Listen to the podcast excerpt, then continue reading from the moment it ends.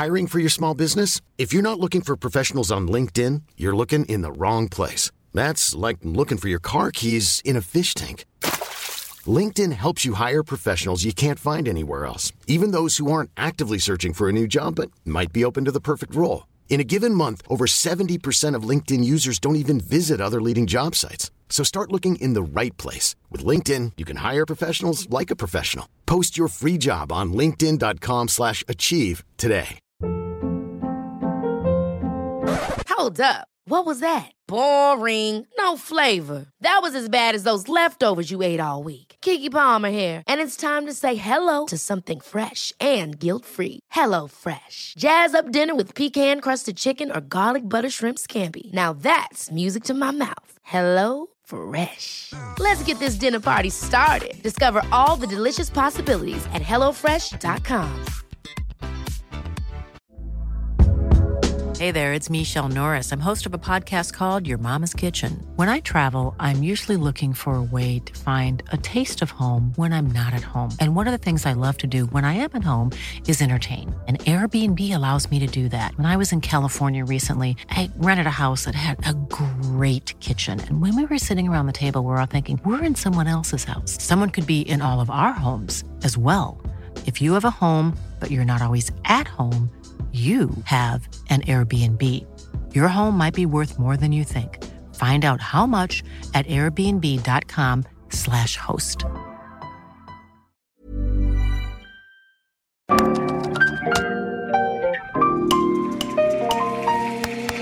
Bienvenidos a Isanaholic, el podcast que amplifica la conversación sobre la cultura de diseño y las industrias creativas a través de sus protagonistas. Soy Jorge Diego Etienne y quiero compartir contigo mi pasión por el diseño con los temas más relevantes en la actualidad y analizando objetos que han hecho historia o están marcando tendencia.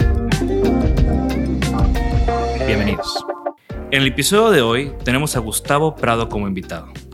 Gustavo es profesor, curador, conferencista e investigador conocido principalmente por su libro Mextilo y por ser fundador de Trendo MX, una agencia mexicana de tendencias donde hacen investigación de mercado, estudios generacionales y gestión de media, entre muchas otras cosas.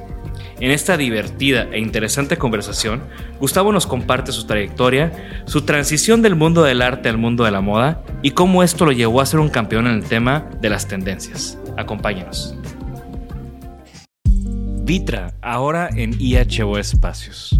Durante décadas, la empresa suiza Vitra ha estudiado cómo los interiores pueden servir mejor a sus usuarios. Ahora en IHO puedes encontrar desde los clásicos hasta los productos más actuales de Vitra, todos con una auténtica calidad, diseño contemporáneo y atemporal. Visita IHO y conoce cómo puedes hacer de tus espacios una expresión de tu forma de vivir con Vitra. Gracias IHO Espacios por patrocinar este episodio y por ser parte de la comunidad de Bienvenidos a Isanaholic. Estamos una vez más aquí en la Ciudad de México, en el showroom de nuestro patrocinador IHO Espacios, sentados en unos muebles hermosos de Vitra. Les recomiendo que se una vuelta por aquí y que chequen todos los productos que tienen en su showroom. Y bueno, también estoy muy emocionado de que está conmigo Gustavo Prado eh, de Trendo eh, como invitado el día de hoy.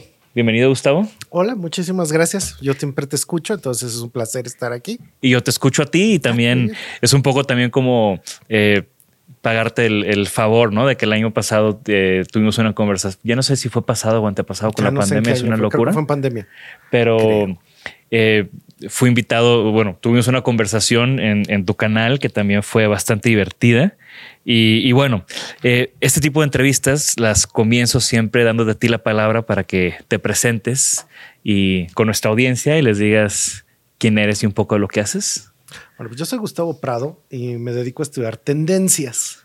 Y esto de estudiar las tendencias creo que es algo que ahorita está, pues, mm, tiene como varios derroteros porque precisamente el estudio de tendencias es algo que viene ya desde hace bastante tiempo, o sea, fue algo que se inventó en el siglo XX y que se convirtió en una industria, es una industria millonaria. Entonces, por ejemplo, todo lo que es asesoría de tendencias en muebles es gigantesco. Claro. Asesoría de tendencias en moda es un tema grande y probablemente, esto sí me atrevería a decirlo, nadie se había puesto a hacerlo en México Y esto va a ser así de cómo, sí, yo sé que hay varias agencias de tendencias. Sí, pero muchas veces las, las agencias de tendencias que existen en México antes de Trendo hablaban, por ejemplo, de que viene mucho el feminismo, el veganismo, cualquiera de estas cuestiones que pueden tener que ver con estilos de vida y con actitudes. Pero particularmente en Trendo nos dedicamos, y eso básicamente es el esquema de negocios, nosotros asesoramos en qué estilos en ropa, qué tipos de diseños, este, qué se va a estar utilizando en el siguiente año, en dos años, en tres años. Y también asesoramos precisamente en cómo viene el mueble para la gran familia mexicana, cómo vienen los espacios de interiorismo para empresas de construcción, etcétera. Entonces, una de nuestras grandes focales es el diseño. O sea, hacemos lo que hacen las agencias de tendencias como WGSN o este, cualquiera de estas Fashion Snoops o cualquiera de estas internacionales. Nosotros lo hacemos para el mercado mexicano pensando en qué se va a utilizar en el cuerpo mexicano, en la casa mexicana, etcétera. Y eso no había sucedido nunca, porque de hecho como que siempre todo tenía un enfoque pues muy internacional. Por supuesto, tú puedes contratar en México los servicios de estas grandes casas de tendencias y además lo cruzamos con investigación de mercado. Entonces, realmente nosotros vamos y preguntamos, bueno, ¿a usted qué le gusta en Culiacán? ¿A usted qué le gusta en este, Mérida? ¿A usted qué le gusta en Veracruz?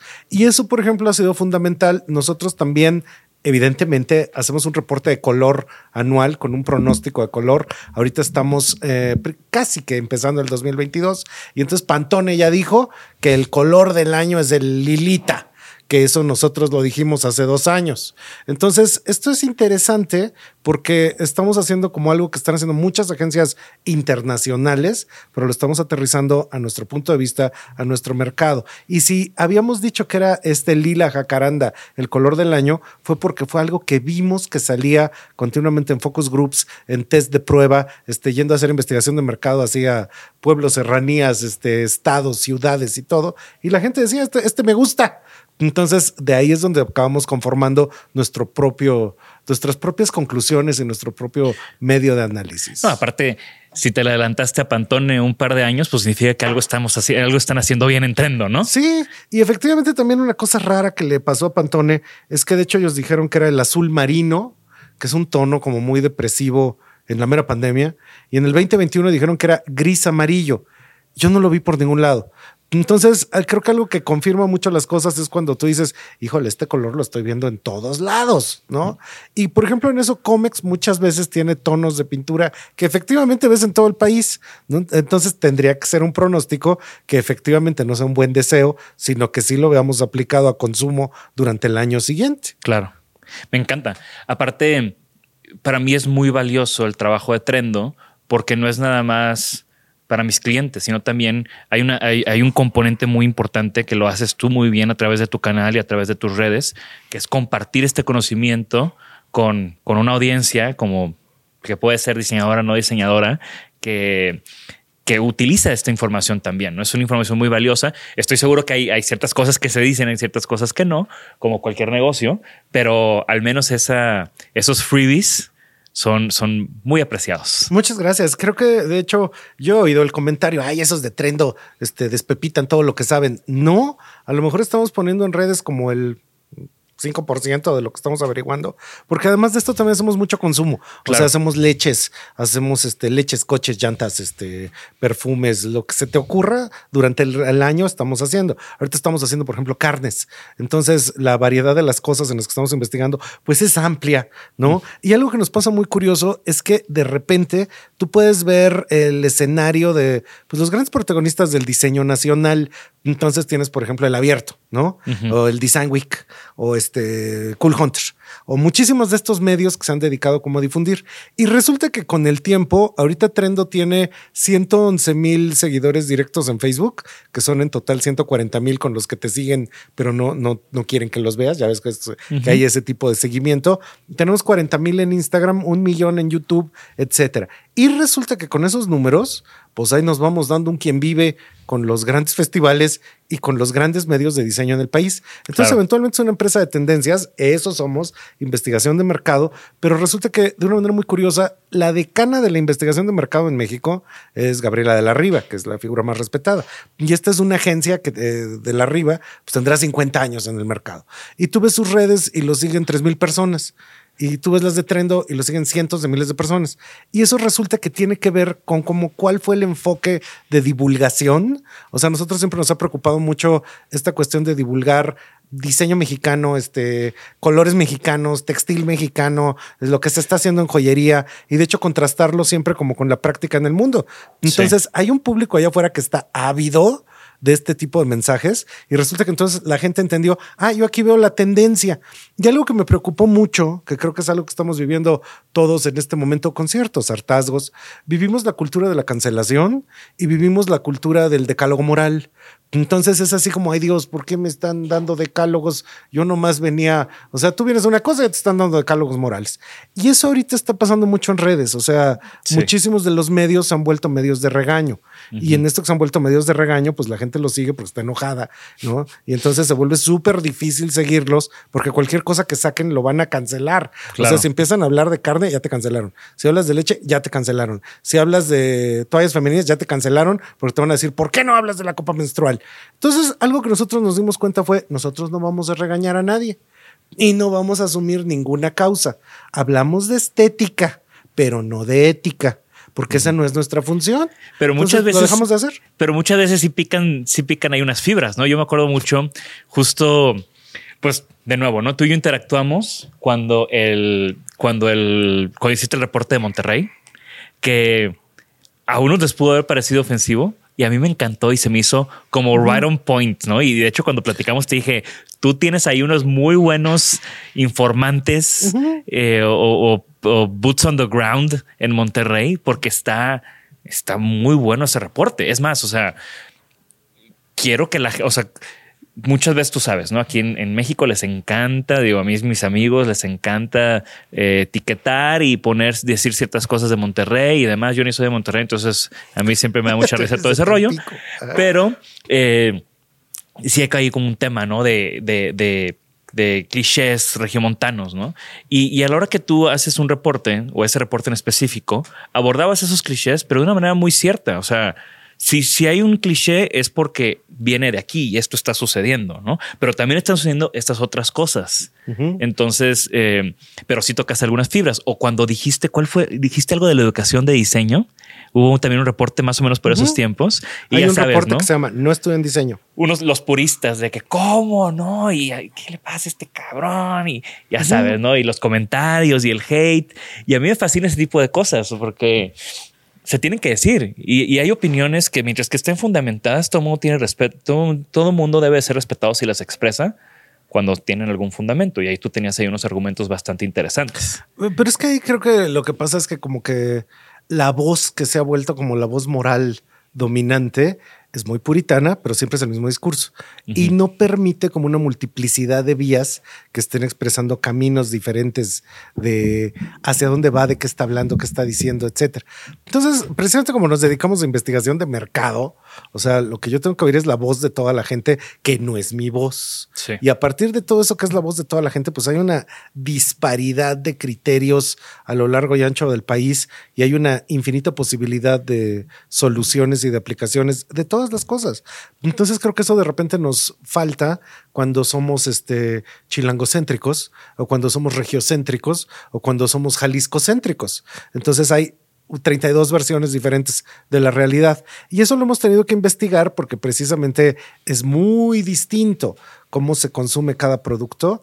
En algún momento, eh, recientemente estábamos investigando leches y alguien decía, bueno, no es que la leche vegetal pues va a sustituir a la leche animal ya. Y resulta que en México, lo, todo lo que produzcan todas las compañías que hacen leche vegetal no son 16 horas de lo que produce la leche animal. O sea, si en un año, esa es la cantidad de leche animal que produces, 16 horas de lo que produce eso, esa es la totalidad de la leche vegetal. Es insignificante, es intrascendente, no importa. Aunque la gente que lo consume dice, esto es vital, pero como es mucho más cara, pues México no lo puede pagar. Claro. Y de hecho hay una cosa que a mí se me ocurrió, fue que la idea era preguntarle a la gente, bueno, que ustedes qué leche consumen. Y yo dije, esto no va a llegar a ningún lado. Vamos a preguntarle a los baristas de Starbucks. Y resulta que el barista de Starbucks es el experto en leche, porque él sabe cuánta gente entra en una hora y qué leches piden. Y es muy diferente que piden de leche en un Starbucks en la Condesa que qué piden eh, de leche en un Starbucks en, este, eh, en un mall de una zona periférica de la Ciudad de México. Entonces ahí ellos realmente lo están viendo por segundo, te pueden estar diciendo cuál es la cantidad de leche que se consume y no es lo que uno cree. Y eso casi que siempre es la respuesta. Nada de lo que uno cree es lo que realmente es. Sí. Y, y es ese tema de luego las tendencias, ¿no? De que muchas veces pueden ser espejitos. Y, lo que a mí me gusta de, lo, de tu trabajo es que si hay, un, si hay un tema de feeling, pero respaldado por números también. El otro día estaba yo en Instagram y de repente me sale una señora güera. Y yo dije, ¿yo por qué la sigo? Porque yo la seguía. Y está la señora güera y va a los Hamptons con sus hijos. Y este está así en, en Nueva York comprando en Dinan Luca. O sea, como toda una vida lujosísima. Y yo dije, ¿y ahora yo por qué la sigo? La querré secuestrar. O sea, yo no me acordaba por qué la seguía. Y de repente vi que esa señora es la jefa de Foresight de WGCN. Entonces dije, ah, por eso la ando yo siguiendo. Y dice la señora que ahora sí en el 2022 todo mundo ya tiene una conciencia ecológica muy fuerte, todo mundo recicla, todo mundo está cambiando su manera de comprar y resulta que ella está hablando desde un mundo donde la gente en Nueva York a su nivel de ingreso pues está ganando pues como dos millones de pesos al año. Y eso lo pasas tú a México, donde cuatro de cada 100 personas ganan 16 mil pesos. Y entonces la traducción resulta que en México no no hay hiperconsumo. Claro. Nadie está haciendo hiperconsumo porque no nos alcanza. Uh -huh. No hay, de, o sea, todo el mundo está desechando todo. Eso no es cierto. La gran familia mexicana no desecha, no desecha ropa, no desecha muebles, no desecha ningún artículo utilitario. La cultura material mexicana es completamente diferente. Pero ahí está el problema. De repente alguien lee un reporte de tendencias de WGCN en neoyorquino y dice, claro, lo aplico aquí. ¿Y con quién lo vas a aplicar, mijo? Si aquí no hay ni el dinero, ni el consumo, ni el estilo de vida y todo lo que leas allá no va a pasar acá. No, y para empezar, WGCN cuesta una la nota. Ajá. O sea, a mí me encantan sus reportes de tendencias y yo los empecé a seguir porque porque alguna vez en alguna de mis exposiciones de Milán incluyeron mi trabajo y fue como que yes, ¿no? O sea, eh, me sentí así como como realizado, ¿no? Y, y a la hora de que alguna vez quisimos consultarlo, tuve ahí el eh, que aquí es un consejo para, para lo que nos escucha, ¿no? Mandé mi correo solicitando un trial, ¿no? Y, tuve un trial de 10 días. Y sí, es una información, es un mundo de información, es una información súper interesante, es una información que se disfruta si eres creativo, pero creo que una de mis conclusiones para el proyecto en el que estaba buscando esa información era eso, ¿no? O sea, esta no es la realidad, hay una desconexión muy grande. Y es una de las cosas que yo creo que el diseño mexicano ha pecado por mucho tiempo, ¿no? Como una desconexión con, y es parte del manifiesto de mi, de mi estudio, donde hacer cosas que son coherentes con nuestro entorno. Pues, y, y, regresando al tema de, tú platicabas ahorita de Design Week y platicabas ahorita del abierto y, y en general en la escena del cine mexicano, yo en mis sprints de memes, siempre le tiro mucho a que todo el mundo quiere ponerle mármol y latón a las cosas. Uh -huh. Y eso realmente no es, no es una coherencia con, con, con nuestro entorno comercial, por decirlo así, ¿no? Sí, tienes toda la razón. Y de hecho, en esa, en esa psicosis este, cultural que a veces vive México, siento que muchas veces en los temas del análisis o de pensar cómo se consume diseño y demás, todo el mundo quiere ser Vanessa Friedman o todo el mundo quiere ser Pablo Antonelli. Y yo, la verdad, yo escojo ser broso. Entonces, como yo escojo ser broso, yo sí soy así de, a ver, mis chamacos, ¿cómo se consumen muebles en Coppel? y eso realmente va a ser muy interesante porque habría que pensar en las razones. Si tú ves los muebles que vende Coppel, venden la mesa Isamu Noguchi. Sí. Venden sillas IMSS. Entonces venden una serie de clásicos del diseño que de repente habríamos de preguntarnos cómo es posible que 70 años después del diseño de los 50, el diseño favorito de la gran familia mexicana son aterrizaje de piezas de diseño llevado a la copia o al aterrizaje de diseño que cuestan menos de mil pesos. Entonces, y a, y a veces ni siquiera son copias porque no, eh, soy, uno ya lo tuvimos de invitado, aparte es un gran amigo y he colaborado con él, Esteban Tamayo que, que, está ahí como director creativo de NeoCity, esta marca que empezó dentro de Coppel.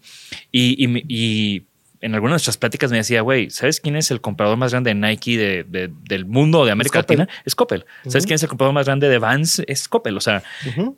Coppel está imponiendo tendencia y obviamente por eso hace mucho sentido que hagan este tipo de proyectos como NeoCity. Pero hay un público que uno dice, ay, es la base de la pirámide, no han de saber nada. Tienen el mismo Instagram. están expuestos al mismo Claro. Supreme, van a desear los mismos zapatos este, fila, van a querer el mismo tipo de diseño en Nike, Adidas, etcétera, etcétera. Lo encuentran en Coppel y lo encuentran. Esto fue bien curioso que pasó en Twitter. Eh, alguien en Twitter empezó a encontrar lo mismo que había en Farfetch, pero en Coppel. Pero en Farfetch costaba 15 y en Coppel costaba 1500. Claro. Y al final de es- fue una cosa que todo el mundo compartió de memes y demás. Y al final esta persona borra Farfetch y se instala Coppel. Pero esto es bien interesante porque habría que pensar cuál es la escala de venta. O sea, la escala de venta ahí es apabullante. Sí. Y precisamente en ropa ellos han desarrollado sus propias líneas. Sería bien interesante el momento en que las grandes eh, como Coppel empezaron a desarrollar sus propias líneas de mobiliario. Eso sería un reto bien interesante, cómo aterrizarlo a la gran familia mexicana, nuevo diseño mexicano a un precio muy accesible. No ha pasado aún, pero No. entonces ahí, por ejemplo, a mí me tocó el otro día, estábamos viendo, este, precisamente una investigación para Coppel, estábamos viendo qué es lo más barato que podías comprar un comedor y cuatro sillas en e-commerce.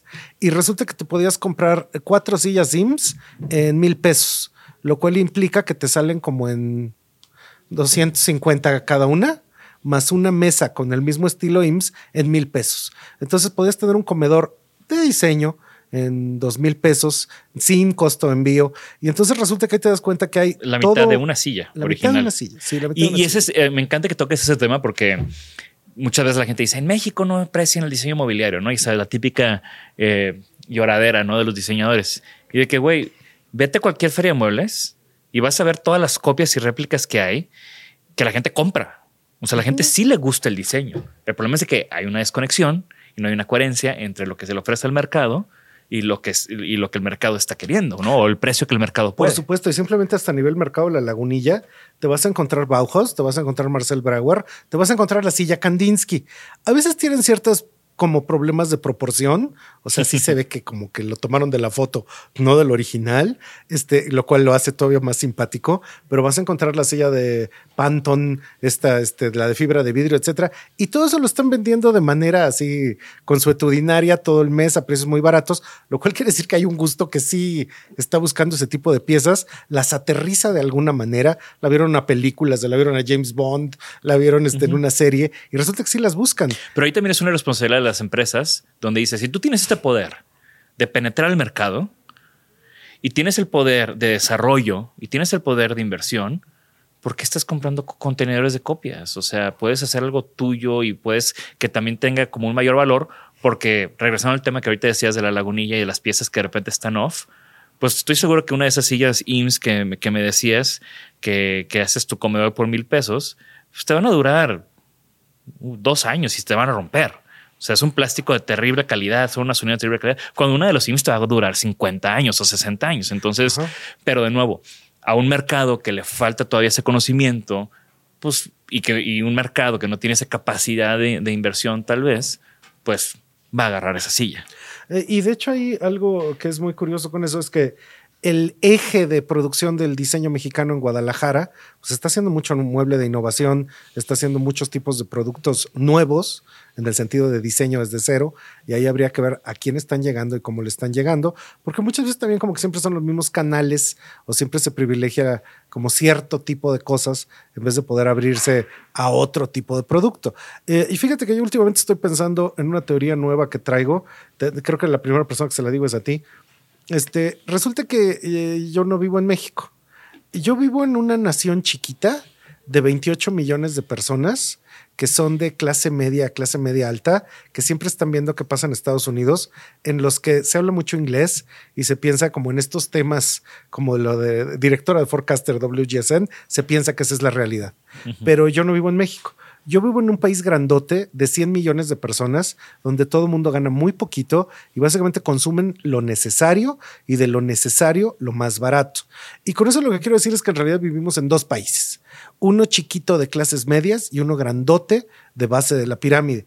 Y esa realidad a veces se olvida, porque entonces muchísima de la gente que estudia pues las disciplinas del diseño, en la práctica piensa que solo va a diseñar para ese país chiquito de 28 millones, cuando en realidad el verdadero mercado está en diseñar en el país grandote de 100 millones. Claro. Sí, y uno de los de las o sea, yo como diseñador, mis proyectos que, que, han sido más gratificantes en lo personal han sido los que he podido hacer con un, con un Tupperware o los que he podido hacer con un Libby, donde la gente puede comprar en el súper un termo de 170 pesos, que sigue siendo caro para la base de la pirámide. Sí. Pero pues no es, no es inalcanzable también y es un, un, buen producto que va a durar y demás. Entonces, o el proyecto de Coca-Cola que tú conoces muy bien, ¿no? O sea, todos esos proyectos que han logrado tocar esa, esa masa. Ajá, que tienen un arraigo. Sí, sí, y ese arraigo fuerte también se multiplica y se populariza y se vuelve gigante. El otro día, a mí, me acaban de pasar dos cosas curiosas. El otro día fui a Tampico y fui a la Facultad de Arquitectura de Tampico. Y entonces en las puertas, esto fue muy raro, en las puertas estaban pegados. Tengo como 20 años de no entrar a la UAT. Ah, bueno, ahora tienen en vinil, en cada puerta de cada salón tiene algo. Entonces en una puerta está el módulo y en otra puerta está Buckminster Fuller y en otra puerta, o sea, así como grandes Sí, sí, sí. momentos de la arquitectura. Y me encuentro un muchacho que está en el patio de la escuela dibujando y me acerco y le digo, ¿qué haces? Y me enseña, abre su cuaderno y me enseña que está dibujando la puerta de Ishtar con los leones en una ciudad mesopotámica. Este, y es así de bueno, pero, o sea, ¿qué, qué es esto? Y esto de qué es esto, la gran pregunta era, ¿por qué de repente están viendo los grandes momentos de la arquitectura mundial, pero en la práctica te estoy enseñando a dibujar? ¿Qué semestre estás? Estoy en cuarto. Y en cuarto dibujan la puerta de Ishtar, ciudad sagrada mesopotámica. Bueno, ¿y eso cómo te va a llevar a hacer una arquitectura que pueda funcionar en el siglo XXI? Y dato curioso, mi mamá estudió arquitectura en la facultad de la UAT. Y yo le pregunto a mi mamá, oye, ¿y tú? Pues, o sea, si estudiaste en los, que ahora sí, mi mamá yo creo que estudió en los 70s. Si tú estudiaste en los 70s eh, arquitectura, pues ya, ya han pasado la abajo, ya he pasado esto, ya he pasado el otro. Mi mamá, sí, pero no, no se concentraban en esa información.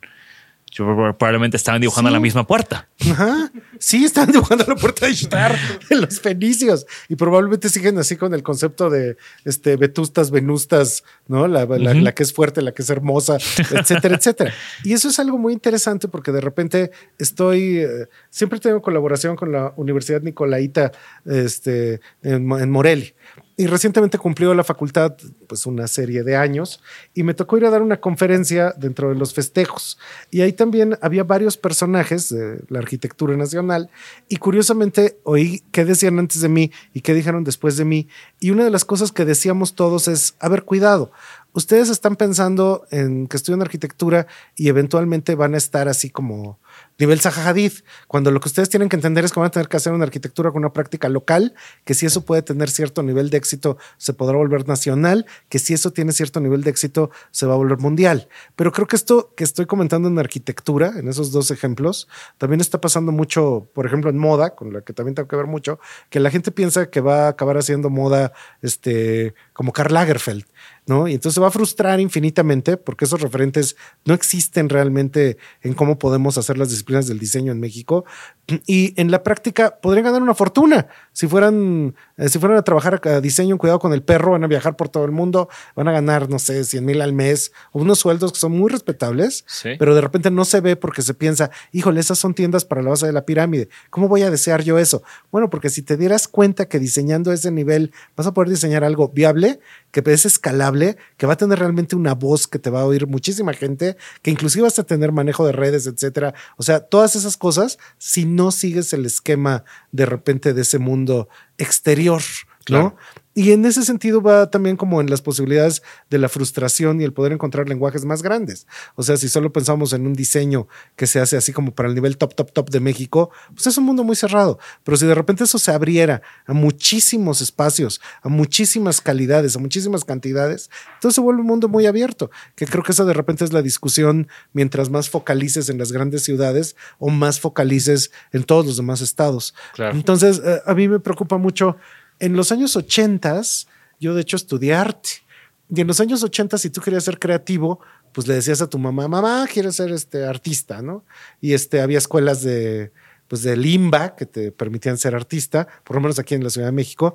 Y ya. ¿Tú, tú creciste aquí en la Ciudad Sí, de México? yo crecí en la Ciudad de México. ¿Y cómo supiste que, que esto era, o sea, que el, que el arte era lo tuyo? O sea, ¿cómo llegaste a este camino? Pues chamaco baboso que está viendo Frida Kahlo y se quiere cortar una oreja como Van Gogh y te crees intenso, etcétera. Entonces en eso era, ah, pues yo creo que el arte, ¿no? Y estudiaste artes. Estudié arte en la Esmeralda en los años 80. En la Esmeralda, que es la escuela la, de la arte. escuela de arte, ¿no? Y curiosamente en eso, de los años 80 a los 90, todo empezó a cambiar mucho. Este, empezó a volverse todo conceptual.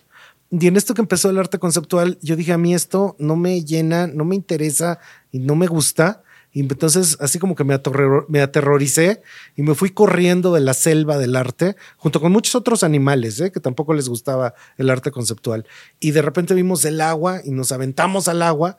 Y entonces después de estar navegando una noche entera, llegamos a un continente. Parecía una isla, pero era un continente. Y era la fotografía. Y esto de la fotografía, para los años noventas, si tú querías ser creativo, tú le decías a tu mamá, mamá, quiero ser fotógrafo. Entonces se fundó el Centro de la Imagen, había Fotoseptiembre, había como toda una estructura en la que la fotografía, después de 150 años de existir, se descubría con la gran capacidad de poder llegar a todo el país. Claro. Porque entonces una expo de Graciela Iturbide imprímela cuatro veces y preséntala en cuatro ciudades distintas. O sea, no tiene el peso de ni de la instalación ni del performance de todas las cosas, o sea, es como más ligera, ¿no? Y curiosamente, hacia los 2000 hay otro cambio. Entonces, eh, eh, en los 90 empieza todo esto de Conaculta y empiezan los grandes este, centros nacionales de las artes y todas estas cosas. Y ya para los 2000 como que ahora, si yo quiero ser alternativo y quiero ser creativo, pues ahora yo qué hago? Y ahí como que de repente empieza un grito nuevo, mamá, quiero ser diseñador. Y entonces empieza como la dinámica de los diseños, como esto que te permite tener lo que antes tenía el arte. Entonces tú puedes ser un gran diseñador, entonces a lo mejor vas a ser, vas a ser Philip Stark o te vas a convertir en un diseñador gráfico así de renombre, ¿no? Entonces las grandes revistas, la revista Raygon y está la revista de Face y todas estas cosas llamaban hacia un mundo del diseño que como hacia los años 2000 empieza a transformar esa idea de yo quiero ser creativo. Y entonces el diseño empieza a copiar las estructuras del arte. Sea, si el arte tenía festivales, el diseño tiene festivales. Si el arte tenía becas, el diseño tiene becas. Si el arte tenía comunicación con bienales extranjeras, con curadores y demás, el diseño empieza a tener comunicación con este, bienales y con curadores y demás y desarrolla otro, otro, otra entidad cultural completa. Pero entonces ya estamos aquí de una década más, entonces ya estamos 2010, 2020. ¿Y ahora qué quiere ser la gente? Esa es la gran cuestión. Mamá, quiero ser creativo. Ok, ¿y cómo vas a ser creativo, mijo? En Instagram. Con redes sociales. Claro. Y entonces, como va a ser con redes sociales, pues no te necesitas ir a la escuela de las redes sociales. O sea, más bien necesitas encontrarte tu ángulo para el dogface. Y con esto cambia radicalmente como la práctica y la manera de entrarle y inclusive va a transformar al diseño, la fotografía y al arte, porque resulta que ahora las redes sociales son lo que te lo van a dar.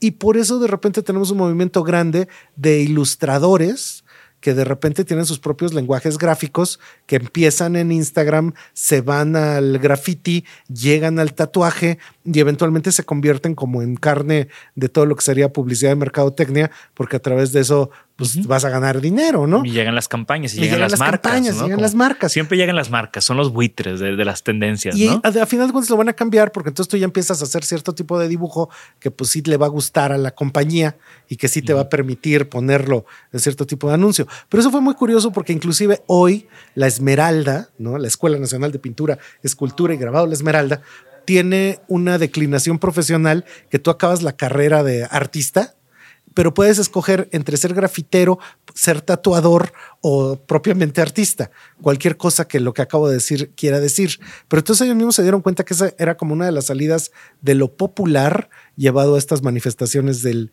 del dibujo o estas manifestaciones de la creatividad.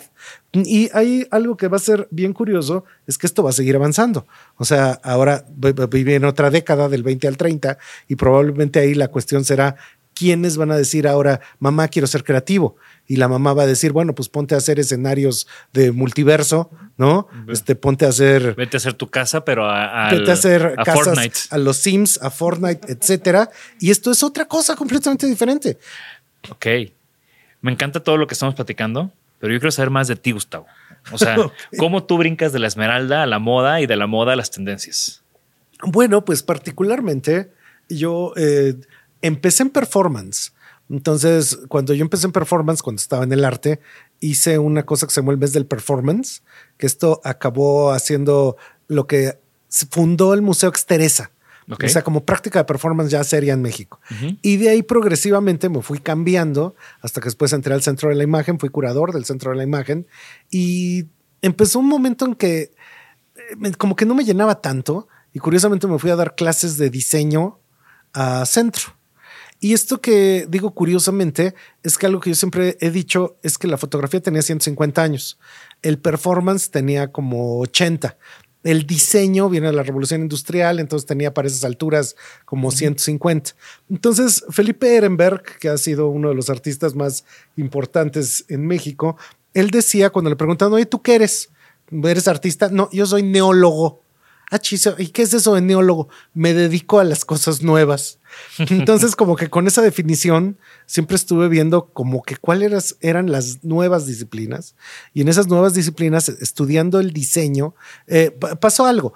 En el centro de la imagen, de repente haz de cuenta que en enero me tocaba hacer una exposición de Franz Lanting. Franz Lanting es el fotógrafo de National Geographic. Entonces había que ver este, fotografía de tigres, leones, panteras, este, elefantes a escala natural impresos, etc. Pero en marzo venía este, la revista Sports Illustrated con sus trajes de baño y había que hacer una exposición todo alrededor del fenómeno del reporte, del deporte, del deporte. Y el siguiente mes había que hacer fotoperiodismo, fotografía de guerra. Y al siguiente, o sea, era verdaderamente psicótico lo que se podía hacer con la fotografía. Y eventualmente empezaron a llegar proyectos de moda. Entonces, estos proyectos de moda me llevaron como a interactuar con gente que estaba haciendo cosas de moda en México y en el mundo. Y de una manera como natural me hablaron de centro y me dijeron, "Oye, ¿no quieres dar clase en las escuelas de moda? Y yo dije, ¿y como de qué doy de, moda? Me dijeron, bueno, pues es como historia de la moda. Yo de eso no le manejo nada, pero si quieren les doy fotografía de moda en la historia, que esto sería así como de Man Ray, este, Avedon, como toda una línea de tiempo de cómo era la fotografía ¿Te está gustando este episodio? Compártelo, comenta y suscríbete. Recuerda que así nos ayudas a impulsar este proyecto, llegar a más creativos y crecer nuestra comunidad. Ahora regresemos al episodio. y la moda. Que justo me acaba de tocar una. Vi una exposición en París de la historia de Vogue Francia. Ajá. Con todas estas colaboraciones y todos estos fotógrafos y un universo que merece estar en un museo. Claro, y va a ser desde Edward Steichen, que empiezan como con los lenguajes de la foto, el varón de Meyer, este Horst P. Horst, o sea, podía ser muy rico. Y eso además, cómo se veía en México, porque sí hay ciertos referentes que también tocaron el tema de la fotografía de moda. Entonces, ya que me puse a eso, ya que daba yo clases, fue así como, ah, bueno, esta es la primera vez que tengo un pretexto para ponerme a comprar libros de moda que yo no había tenido ninguna razón por la cual comprarlos nunca. Entonces empecé como que en los noventas y este principio de los 2000 empieza a haber una cantidad de producción de libros de no solo de moda, sino de diseño en general, Sí. que no había habido nunca. Como que el mundo dijo, a ver, lo que todo lo que no había revisado, lo voy a revisar y lo voy a publicar. Y ahí es como la época de oro de Taschen, que Taschen te publicaba Art Deco, Art Nouveau, este, Hoffman, este, cada arquitecto tenía sus 100 sillas, ajá, 100 200. sillas, este, y, y luego el libro del autor de cada silla, etcétera. Entonces eso también está pasando en moda. Y me pongo a pues recolectar libros y en esto que me pongo a recolectar libros, eventualmente ya tenía 5000 libros de moda y un día viene Diane Pernet. Diane Pernet es eh, pues es una figura muy curiosa porque es una señora que resulta que ella estudió cine y estudió moda y tenía su marca de moda en los 80 en Nueva York. Y resulta que le componía música a Grace Jones y hacía como toda una serie de actividades en el Nueva York ochentero. Pero eventualmente en los 90 ella dice, ya estoy harta, yo me voy a París. Y se va a París como a hacer ropa para el cine. Entonces ella participa, sale en películas también, sale en Preta Porte de Robert Altman y sale en Nine Gates este, de Polanski en una escena ahí que van como una misa negra y cosas así. Y esto es curioso porque Dayan se le murió su tercer esposo, luego se casó con el cuarto y el quinto, pero el tercero se le muere y se viste de viuda siciliana, entonces trae el pelo alto, un velo negro, sus lentes, siempre vestida en negro y así empieza a aparecer en las películas. En la preta porte de Robert Altman sale en una escena, la última escena que es una pasarela en la que la gente decide este, caminar desnuda y ella está ahí. Y resulta que a Dayan una cosa que le pasó histórica es que se compró su Blackberry. Y el BlackBerry traía plan con Orange, que es la compañía de telefonía de París, y el plan era de datos ilimitados y quién sabe qué cosa. Y con eso a ella se le ocurre, pues siempre está invitada en la moda, entonces está en el front row, y ella es la primera persona que se le ocurre levantar el BlackBerry y empezar a hacer esto que ya ni se usa de los blogs. Entonces ella es la primera fashion blogger, porque está en todas las pasarelas y se le ocurre transmitir lo que se está viendo, lo cual parece ahorita muy obvio, pero en ese momento no lo era. Y entonces empieza con una página que se llama Shaded View of Fashion. Y ella, como había estudiado cine, dice, bueno, esto no es anuncio, esto no es película, esto es algo que se va a llamar fashion film y es una manera de expresar la moda no a través de la pasarela, sino a través del video. Y resulta que al mismo tiempo se empieza, empieza YouTube. Entonces es un medio propicio para recibir una nueva forma de expresión y ella literal empieza con el fashion film y hacer un festival de fashion film. Entonces un día viene a México y a mí me invitan porque dijeron, ¿y ahora quién habla con la señora? Pues alguien que sepa de moda. Entonces ya me ponen ahí junto a la señora y entonces ella me pregunta, oye, ¿ya hay moda mexicana? Y le digo, no, pues sí, sí hay. Este, ¿qué puedo yo llevarme para ver la moda mexicana? No, pues no hay nada. Le digo, no, pues no, no, no, no hay nada. Híjole, pues qué lástima. Entonces a mí se me ocurre, bueno, le voy a hacer una película a la señora. Entonces le hice un largometraje que se llamó Mextilo. Mextilo dura como una hora y diez y es la historia de la moda mexicana desde el prehispánico hasta el mundo contemporáneo. Mextilo cumple en dos años, diez años. No, en, en, en 2024 cumple diez años y todavía nadie se ha aventado otro largometraje de la moda mexicana, lo cual quiere decir que tampoco era tan sencillo. Yo no sabía que había, yo, yo o sea, tengo el libro, me, me obsequé este libro y, y, me encanta, pero no, no sabía que había un largometraje. Es una película. ¿Y dónde lo puede ver la gente? Está en YouTube para siempre gratis. Ah, perfecto. Para poner ahorita lo vamos a poner en los show notes claro. para que la gente lo, lo, lo consulte. Y, y, de ahí de, de Mextilo, supongo que también se, se, detonan muchos, muchas cosas y muchos proyectos. Sí, porque entonces hacemos la película. Dayan la presenta en A Shaded View y dice: Dayan, la película me gusta mucho. Vamos a presentarla en todos los festivales. Entonces ella hace Asbof Roma, Asbof este, París, Asbof China, lo que sea, y en, iba presentando Mextilo. Y me dice: Vamos a presentarla en el George Pompidou. Entonces un año después me voy a presentarlo con ella al George Pompidou y ya le, la respuesta ahí fue, ¿cuál es la moda mexicana? Esta es la moda mexicana. Y entonces ahí se me ocurre este, salir a pedir limosna, que ahora le dicen crowdfunding, y con eso este, junto 800 mil pesos en 60 días y puedo hacer el libro. Y entonces ya que hice el libro, yo me di a la tarea de distribuirlo yo solo porque esto es curioso, como creo que como vengo del performance, pues soy medio rebelde. Entonces un día pregunté, bueno, ¿y si lo vendo en Gandhi, a mí que me toca? Y me dijeron, no, bueno, pues te toca el... Tres pesos. Sí, te tocan tres pesos. Y yo dije, bueno, lo imprimí yo, lo voy a vender cerca de mil pesos, vendí tres mil, así directo, ojalá no esté viendo esto Hacienda, porque yo lo vendía así como tianguero, ¿no? Eso también implica mi profunda vocación como broso, o sea, yo elijo la calle. Y yo lo que hice fue que me llevaba mis cajas de libros a todas las escuelas de moda que hay en el país. Y abrías Entonces, la cajuela y te ponías afuera. Afuera. Yo vengo a dar conferencia, me dejan vender. No se puede vender aquí en la escuela. Lo vendo afuera. Literal, lo que acabas de decir. Y fui al Instituto Maniquí en Chiapas, que sí existe, este, al Gestalt en Veracruz, a todas las escuelas de moda y que tienen que ver con diseño del país me lo eché para vender todos los libros. Y ya que acabé de venderlos, dije, bueno, pues ahora voy a hacer Trento. Entonces, a partir de ahí se hizo una agencia de tendencias que básicamente la idea era poder pronosticar cómo venía el diseño. Y una cosa bien curiosa en ese momento, como desde el principio de los 2000 a mí me dio por meterme con algo que casi es como entre secta, pero no es Nexium, es otra cosa. Y era un grupo de gente que son Ray Kurzweil, Aubrey de Grey y unos científicos, ¿no? Y estos científicos decían que más o menos en 2030, 2040, las máquinas iban a cobrar conciencia y eso se llamaba la singularidad, y básicamente era como de predicción de futuro, pero una predicción de futuro muy diferente a la que, de la que ahora se habla. Entonces yo estaba re cerca de ellos. Y al mismo tiempo que estoy pensando en esas predicciones del futuro de estos científicos, me estoy metiendo cada vez más en moda y resulta que descubro que en la intersección ambos tienen sistemas predictivos. Entonces el sistema predictivo del consumo, esto lo que está intentando ver es cuáles son las preferencias del consumidor hacia dónde va y el sistema predictivo de la tecnología lo que está intentando predecir es cómo la tecnología va a afectar la vida de la gente. Uh -huh. De hecho, ahorita no sé si es buena, no sé si es mala, yo la veo porque soy muy obsesionado. Entonces, en Apple TV salió la serie Fundación.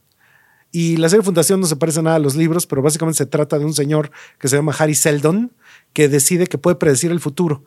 Y que puede predecir el futuro de una persona no se puede, pero de miles y millones de personas sí se puede.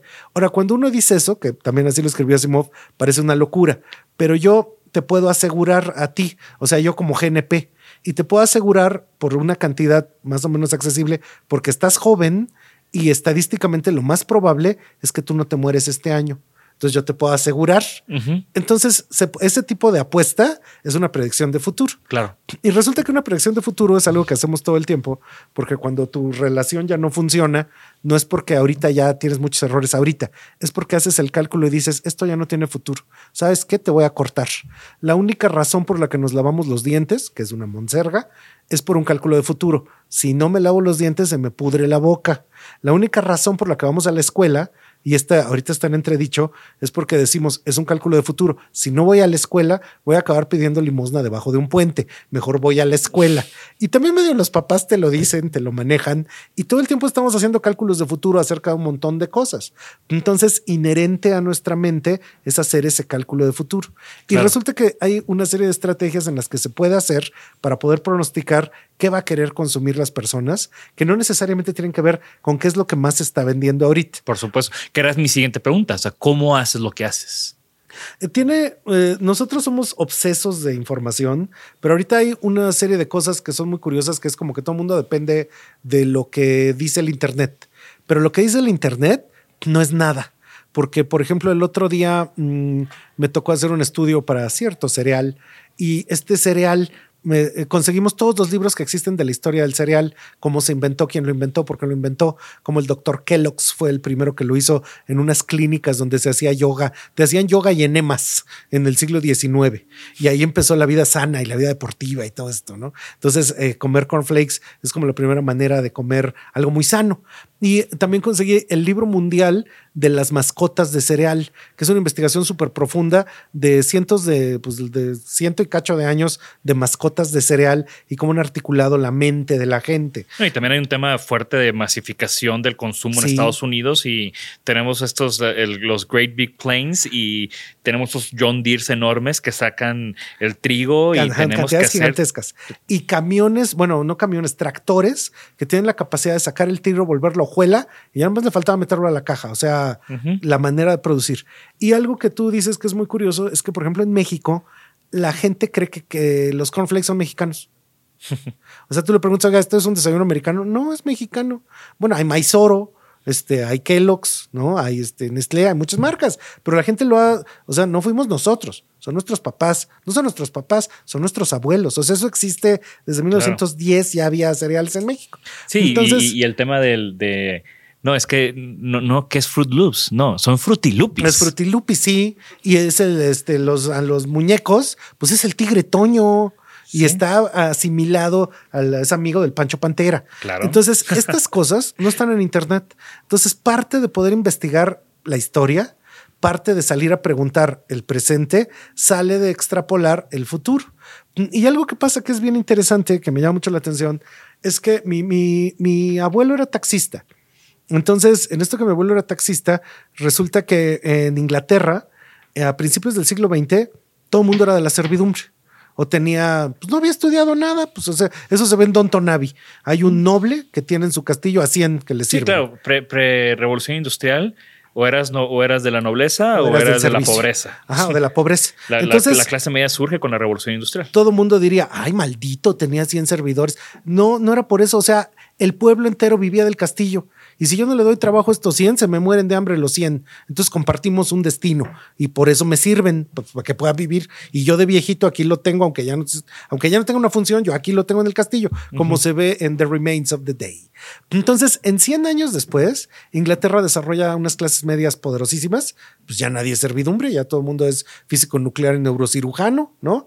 Y resulta que en ese mismo sentido, en México, ese paso no se da. O sea, la creación de clases medias es muy nueva.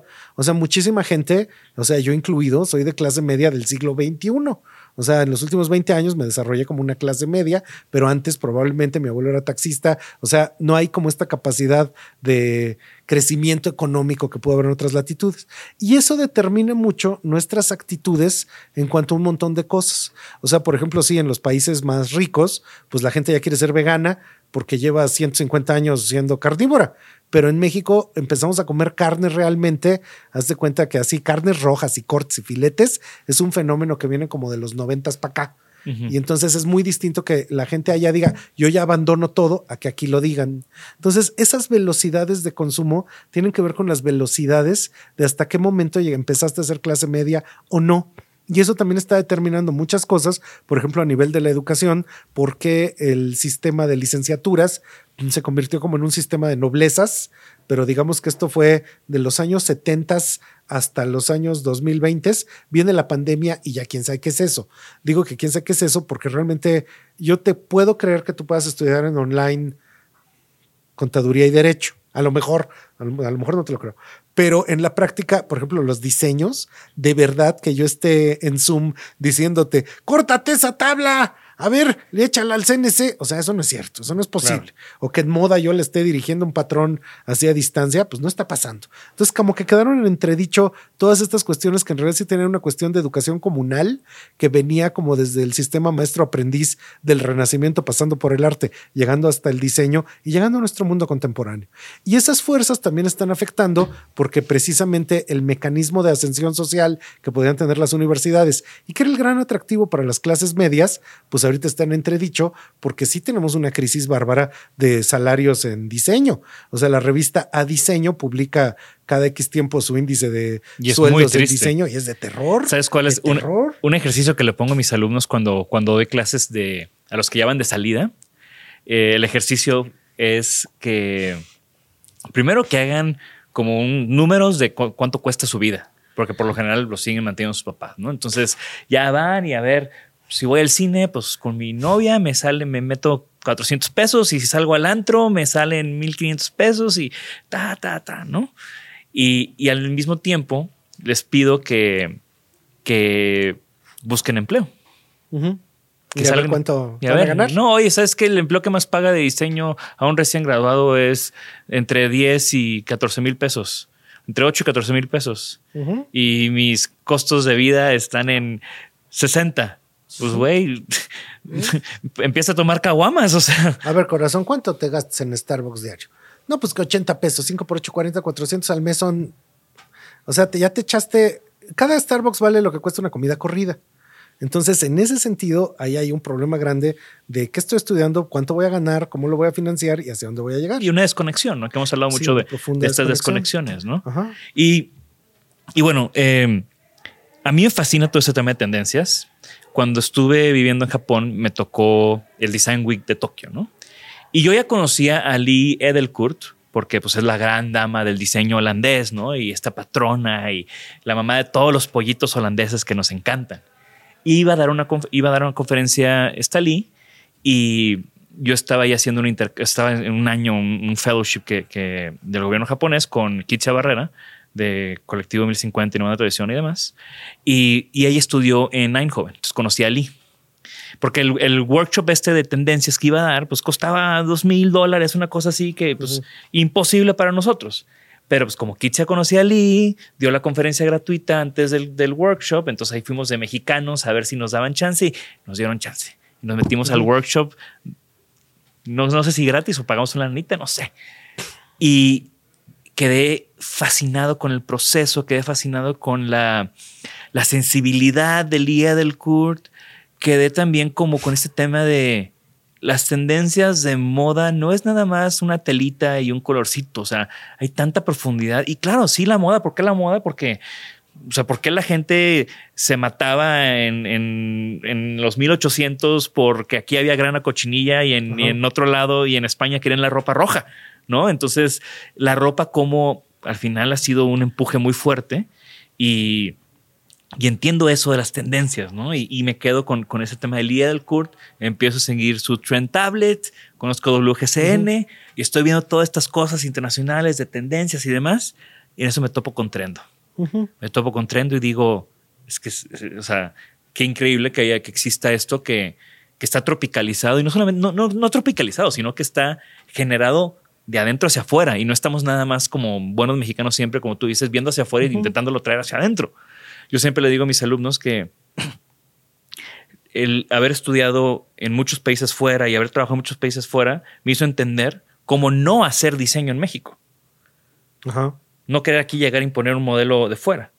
Y creo que al final, como eso está, o sea, eso, se está tendiendo muy fuerte en, en Trendo, ¿no? Con esta, con ese tipo de estudios de mercado y ese tipo de tendencias. Lo que queremos es entender a México. Una cosa que a mí me pasa mucho con Lía del Cort es esta cuestión que ella dice que ya la moda ya se acabó. Sí, porque ella vive de una sociedad donde ya se acabó. No, ella hablaba de, tenía esta cosa de talking textiles, poniéndole, uh, poniendo en la tumba eh, los telares y poniendo, y aquí en México sigue sucediendo. Y en esas realidades, o sea, de hecho, para estudiar tendencias en México, lo que yo tuve que inventar es cómo veíamos ese pasado de manera muy profunda para poder entender la sensibilidad actual de una manera muy puntual. Pero eh, estaba yo contándote este caso de cómo en Inglaterra había, este, se pasaron de una sociedad de servidumbre a una de clases medias.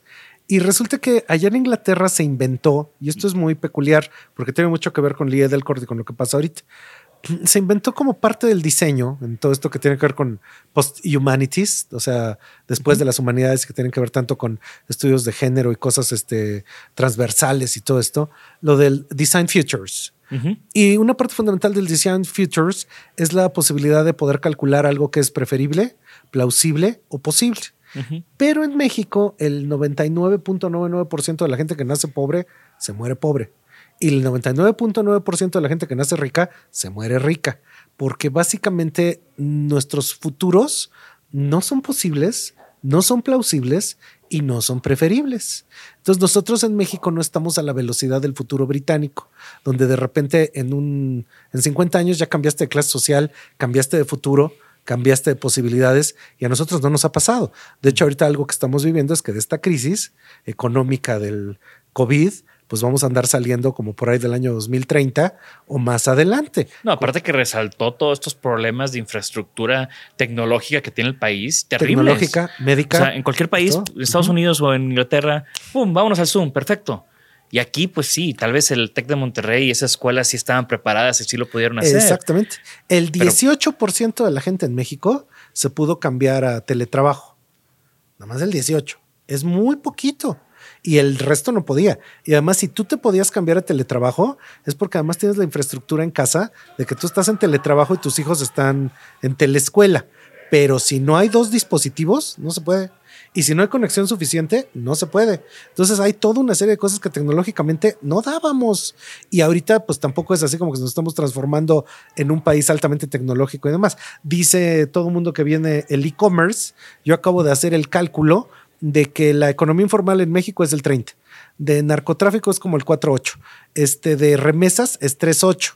Cuando tú sumas todas esas cosas, economía informal, narcotráfico, remesas, etcétera, es como el 40% de la economía mexicana está en cash. Y no hay manera de que lo pases a e-commerce porque la gran mayoría de las personas no están bancarizadas y no tienen capacidad de meterse a pagar. Claro. Entonces, eso no es real. Y el problema de, un gobierno que está agresivamente intentando controlar eso es que al meter esos candados, a los que le está afectando es a los pocos que están en el sistema. Entonces, eso afecta un montón de cálculos de futuro, en el que yo sí me puedo poner muy contento a pegar post-its en las paredes diciendo, ay, sí, claro, el futuro en México y, este, vamos a mejorar en un montón de cosas. Sí, pero no está la infraestructura en 2020 para que esto se componga para 2060, lo cual quiere decir que si en 1920 no hubiera habido ciertas estructuras, para 1960 no se daban ciertas cosas. Lo mismo está pasando ahorita. Entonces, en esta cuestión, el cálculo de tendencias no pasa por preferible, posible, plausible, sino tiene que ser profundamente realista. Entonces, ¿qué hacemos para que el mexicano compre? A ver, momento, el punto número uno es que el mexicano no tiene dinero. Si no tiene dinero, no puede entrar a e-commerce. Bueno, ¿cuándo va a tener dinero? Bueno, pues para cómo va la economía y perspectivas, pues entonces vamos a tener que entender que es una economía de la base de la pirámide durante muy buena parte del siglo XXI. Me encanta, aparte es de, nuevo, ¿no? Como, y eso es lo que nos están escuchando y los que nos están viendo, por eso tienen que seguir lo que está, el, el contenido que está generando Gustavo, porque al final te deja pensando. Y eso es lo que a mí me gusta, que cada uno de estos, de estos videos, además de que se te da el que son muy divertidos, eh, también generan, también terminan siendo como muy, muy reflexivos. Después de toda esta plática, ya para empezar a cerrar, eh, Gustavo, que seguro vas a tener que regresar porque, porque rompiste completamente con mi estructura, porque nos arrancamos a platicar de, de, cosas muy interesantes y muy profundas. Eh, ¿Tienes algún sueño? O sea, ¿qué sigue para ti ya con este proyecto de Trendo? ¿Tienes otros proyectos? ¿Qué son tus siguientes pasos? Pues eh, creo que algo que es muy curioso es que hay una mortalidad gigantesca en todo el tema del emprendimiento. Si esa mortalidad gigantesca del emprendimiento es así, de siete de cada diez truenan en los primeros dos años, Trendo está cumpliendo siete años en 2021, pues me gustaría que fuera el último trabajo que yo tengo en mi vida. Y algo que estoy buscando es que yo, de hecho, por vocación, yo soy maestro. Entonces, cuando ya no pude dar clases, inventé la manera de dar clases yo de algún modo. Entonces en Trendo soy alguien de la generación X, o sea, yo tengo 51 años, pero en Trendo todos los que trabajan ahí son generación Z. Y tengo Chihuahua, Monterrey, Guadalajara, Zacatecas, Estado de México. Si yo pudiera tener uno de cada estado, lo tendría, porque me gusta mucho que no sean del DF, porque quiero oír otro acento, quiero oír otro tono y quiero oír otra voz. Y además esto me permite en un segundo, ¿cómo se consume leche allá en Zacatecas? Y me lo dice en el momento o le habla a su tía Cuca. Entonces, esto me ayuda mucho. Y también que cada vez que van a visitar sus tierras, de regreso te traen algo, sabroso, ¿no? Sí, pero saben de verdad qué se oye y saben de verdad dónde se compra todo. Claro. Entonces, esto ha permitido crecer. Entonces, algo que busco mucho es que la gente que trabaja conmigo, entonces son chavos que, chavos y chavas que básicamente están pues en cierta manera empezando, lo que sea. O sea, lo que mi sueño sería poder seguir con Trendo y poderla ver consolidada. Hay algo que te voy a decir que me llena de orgullo. Las grandes agencias de tendencias del mundo tienen redes que nada más son el doble de las de Trendo. Pero eso de que nada más sea el doble, dame cinco años más. Excelente, me encanta. Oye, Gustavo, ya un, un par de preguntas muy rápidas. ¿Tienes algún objeto favorito? Sí, tengo un librero que me consiguió un anticuario que se llama uh, Dirkinet. Y este librero lo sacó del azul histórico cuando estaban, pues ese edificio está abandonado. Entonces le empiezan a quitar todo para hacer este, el downtown y este, el restaurante y todo. Y él encuentra en la calle un montón de leña, que es un librero. Y este librero, el esposo de mi nana era carpintero, Raúl. Entonces le digo, tengo este librero, vuélvalo a la vida. Y él empezó a volver a la vida y me dice, esto no está barnizado con, pues, con barniz industrial, esto está hecho con laca que se disolvió en aguarrás, etcétera. ¿Quiere así que lo haga? Sí. Esto está, tiene ensambles, lo reconstruyó, reconstruyó los ensambles. Y al final de cuentas le encontró unos clavos que buscamos y los clavos son de 1780. Entonces tengo un librero que básicamente estaba al mismo tiempo que María Antonieta y era un librero que vio la Revolución Francesa, etcétera. Digo, al paralelo en México, sentado en ese edificio en una ciudad novohispana. Entonces lo tengo ahí, ahí tengo una parte de mis miles de libros, pero me gusta mucho tener un objeto tan antiguo y que ahorita ya se ve se ve increíble, o sea, se ve joven, se ve nuevo. Pues me vas a tener que mandar una foto de ese libro, de ese libro para verla, ¿no? ¿Alguna recomendación, libro, música, podcast? Digo, tú yo sé que consumes muchísima información, pero algo reciente que quieras compartir con nuestra audiencia?